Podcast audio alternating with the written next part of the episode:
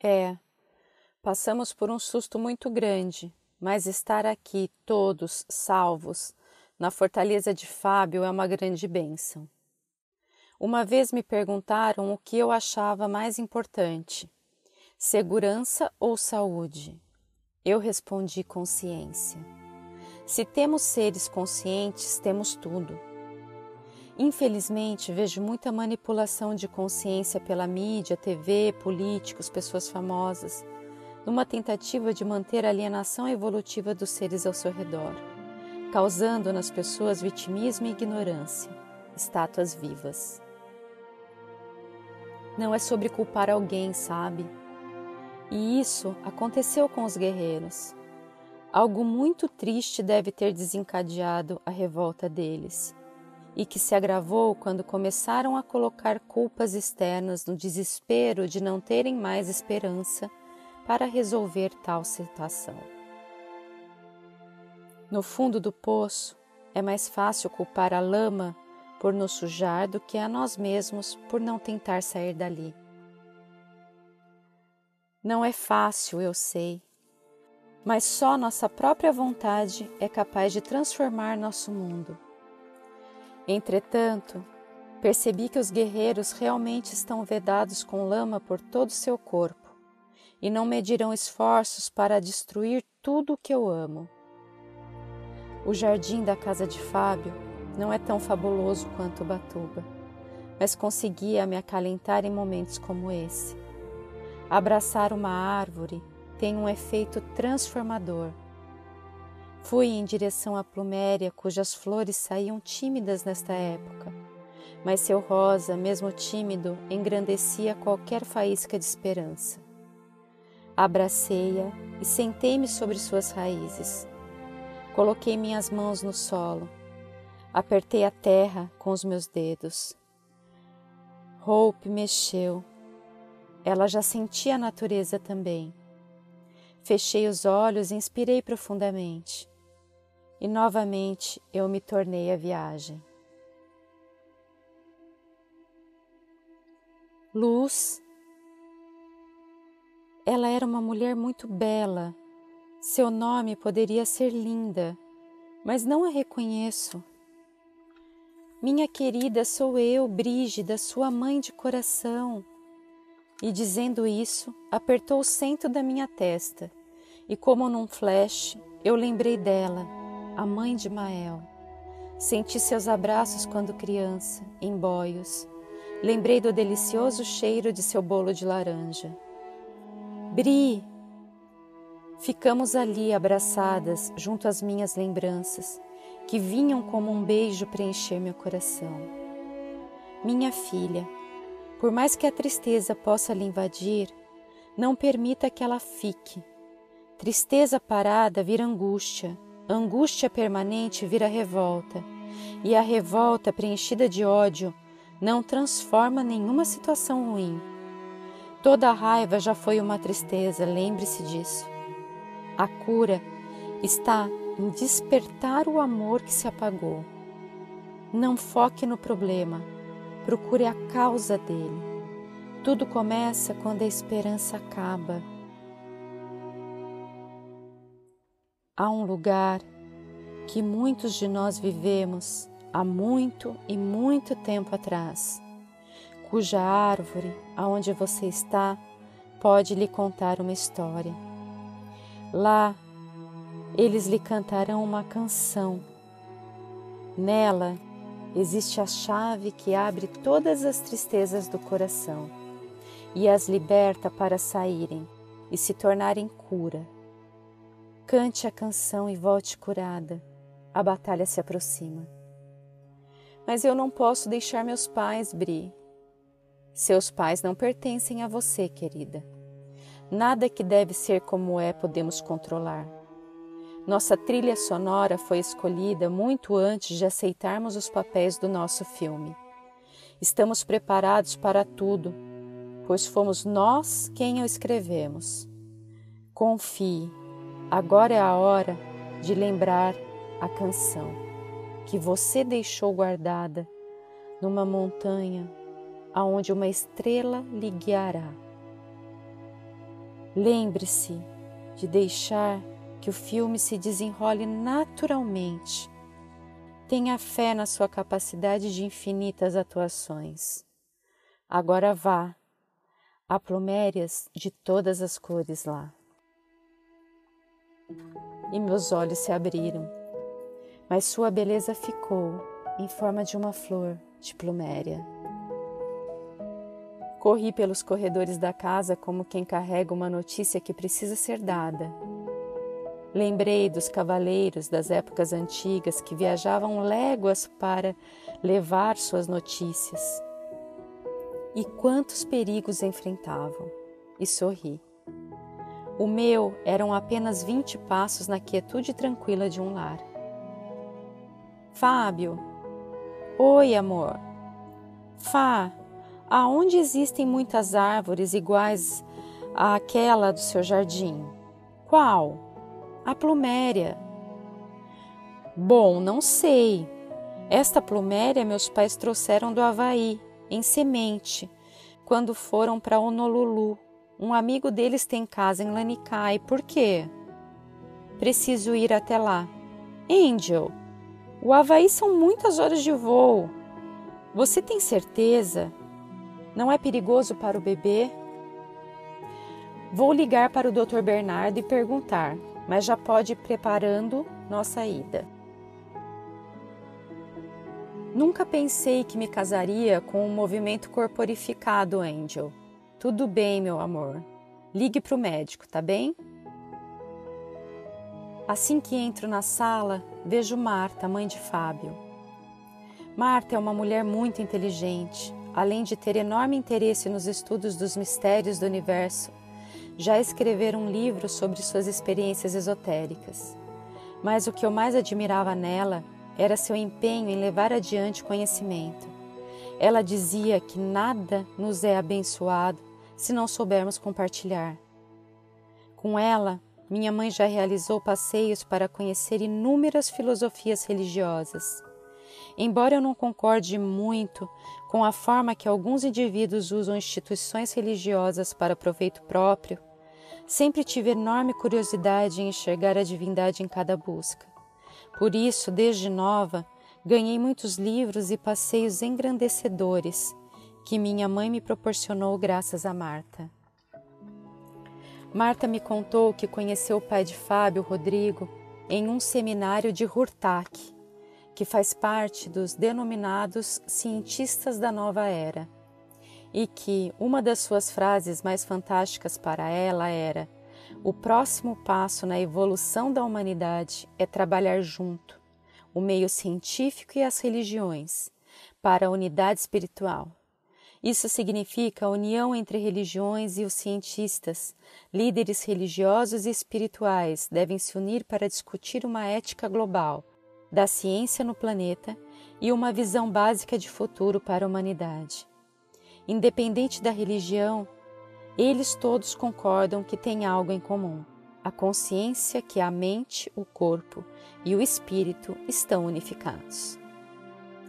Marta sempre andava com o livro Os 72 Nomes Divinos do Altíssimo, escritos através de Hortak, consigo. E neste livro li uma frase que me chamou muita atenção que a tal chave escrita neste livro é estudar, estudar, estudar e aplicar, aplicar, aplicar no seu dia a dia. E li também que, ao embarcar no estudo dos nomes divinos, se você estiver realmente interessado em ativá-los, trate cada nome com respeito e guarde-os na memória, na sua memória, Desta forma, os nomes retornarão a você à medida que for precisando deles na sua vida diária. Jamais os use de modo artificial, mas de preferência use-os apenas em meditação profunda, em contemplação do divino ou em cânticos ao longo do dia, pois existe o respeito como algo de profunda importância. Lembro também de um livro chamado As Chaves de Enoque, Lá tive certeza que Hurtak acessou o indivisível. Minha mãe brinca dizendo que Marta e Rodrigo são dois intelectuais que estudam Deus. assim como os Brahmanes o fazem na Índia, representando essa nova ciência que só tem razão de existir se compartilhada.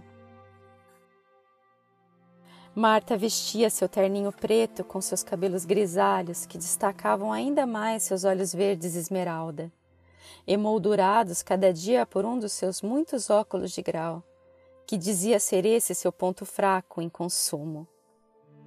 Ela me viu e carinhosamente se aproximou.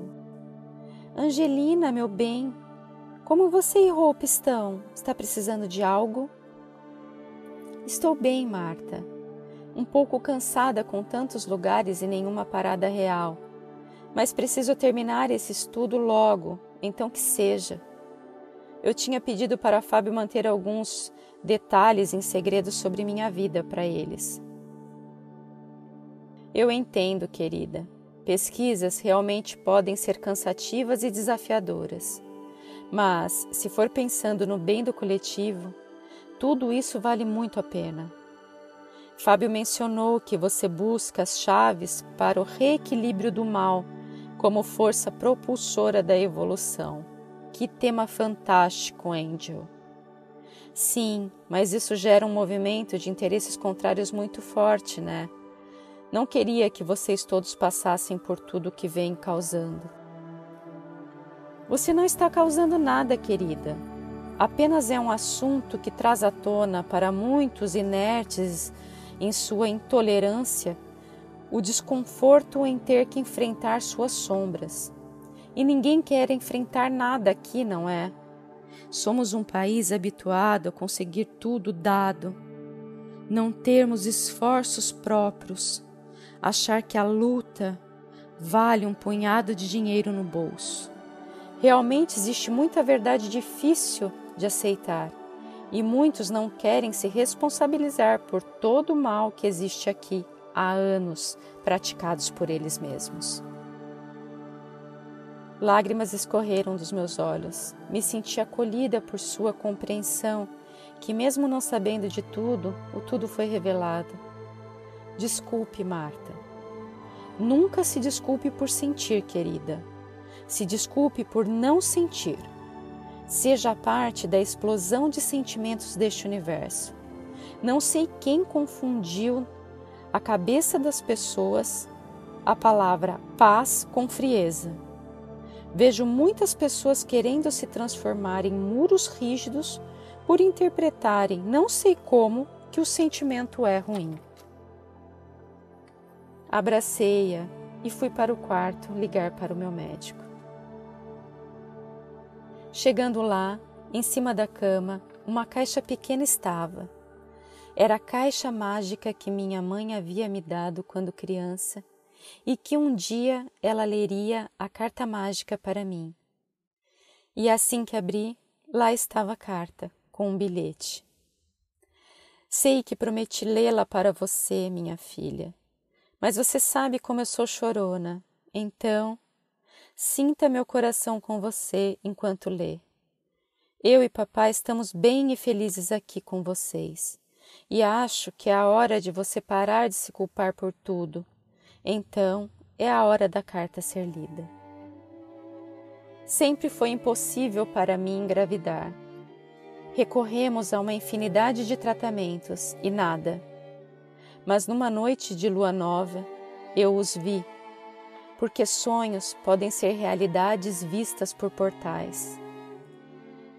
Eles eram um casal, ela uma sacerdotisa com a lua tatuada no centro das sobrancelhas e ele um guerreiro, soberano com sua espada. Com a voz mais linda que eu já ouvi, que me lembrava cânticos gregorianos, ela me perguntou se eu aceitaria ser a protetora da filha deles apresentando os mistérios desde pequena para a criança, ensinando você a meditar, orar, ler a história de todos os grandes mestres nascidos na Terra para ajudar a raça humana a evoluir. Fazê-lo escutar músicas de elevação vibracional, como a música clássica, binaurais e os mantras. Ensinar o poder da natureza, para que a natureza fosse sempre seu combustível e que você teria uma grande missão para realizar aqui. Que você não pertencia à Terra, mas a Terra pertencia à sua missão. Que você nunca pertenceria a nós e que eu pudesse deixar você seguir o seu caminho quando o momento chegasse.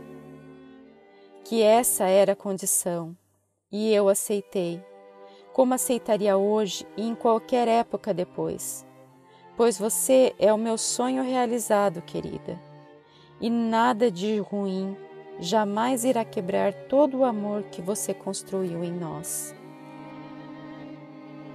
Nenhum sofrimento apagará todos os dias que você sorria enquanto eu contava histórias, ou das inúmeras gargalhadas que seu pai tirava de você imitando animais ou fazendo aquela dança ridícula dele. Você foi, é e será sempre a luz que iluminou nossas vidas, que deu um motivo e que nos inspirou a sermos melhores. Nós aceitamos você mesmo com todos os se que viríamos a ter. Não se culpe por nossas escolhas. Espero poder ter preparado você para a sua missão, como você merecia. E espero que você entenda agora com roupe no seu ventre o amor que existe em nós e liberte seu coração. Você nasceu uma guerreira, querida, com um coração de sacerdotisa. Lembro do seu senso de justiça. Quantas vezes ficou doente de tristeza pelo mundo, incompreendida por não aceitar o corrompimento das almas. E no caos de prantos de desespero, Lá ia você para o jardim, sentar em silêncio, pois uma mente cheia de ruídos não escuta o acalentar da consciência, não é mesmo? Coluna ereta, língua no céu da boca, inspirando e expirando em câmera lenta, e eu estarei sempre ali, sentada ao seu lado, sempre. Amamos você, minha anjinha, mas você tem que voar sem medo pois você tem asas para isso. Da sua mamãe e papai da terra. Larguei a caixa e a carta em cima da cama e corri, e sem bater escancarei a porta do quarto onde eles estavam, e segui os conselhos de Marta, me permitindo transbordar os sentires, através deles, por eles, por mim, por todos, e assim ficamos abraçados ligados para sempre pelo coração. Liguei para o Dr. Bernardo. Ele pediu para eu esperar mais duas semanas e completar meu quinto mês gestacional. E fez recomendações de vitaminas e medicamentos para a viagem, me liberando e pedindo que, quando voltasse, retornasse na consulta, já com alguns exames feitos, que ele mandaria os pedidos via SEDEX. Fábio já havia fechado tudo e comunicamos todos na casa. Rumo à ilha das Plumérias, lá vamos nós.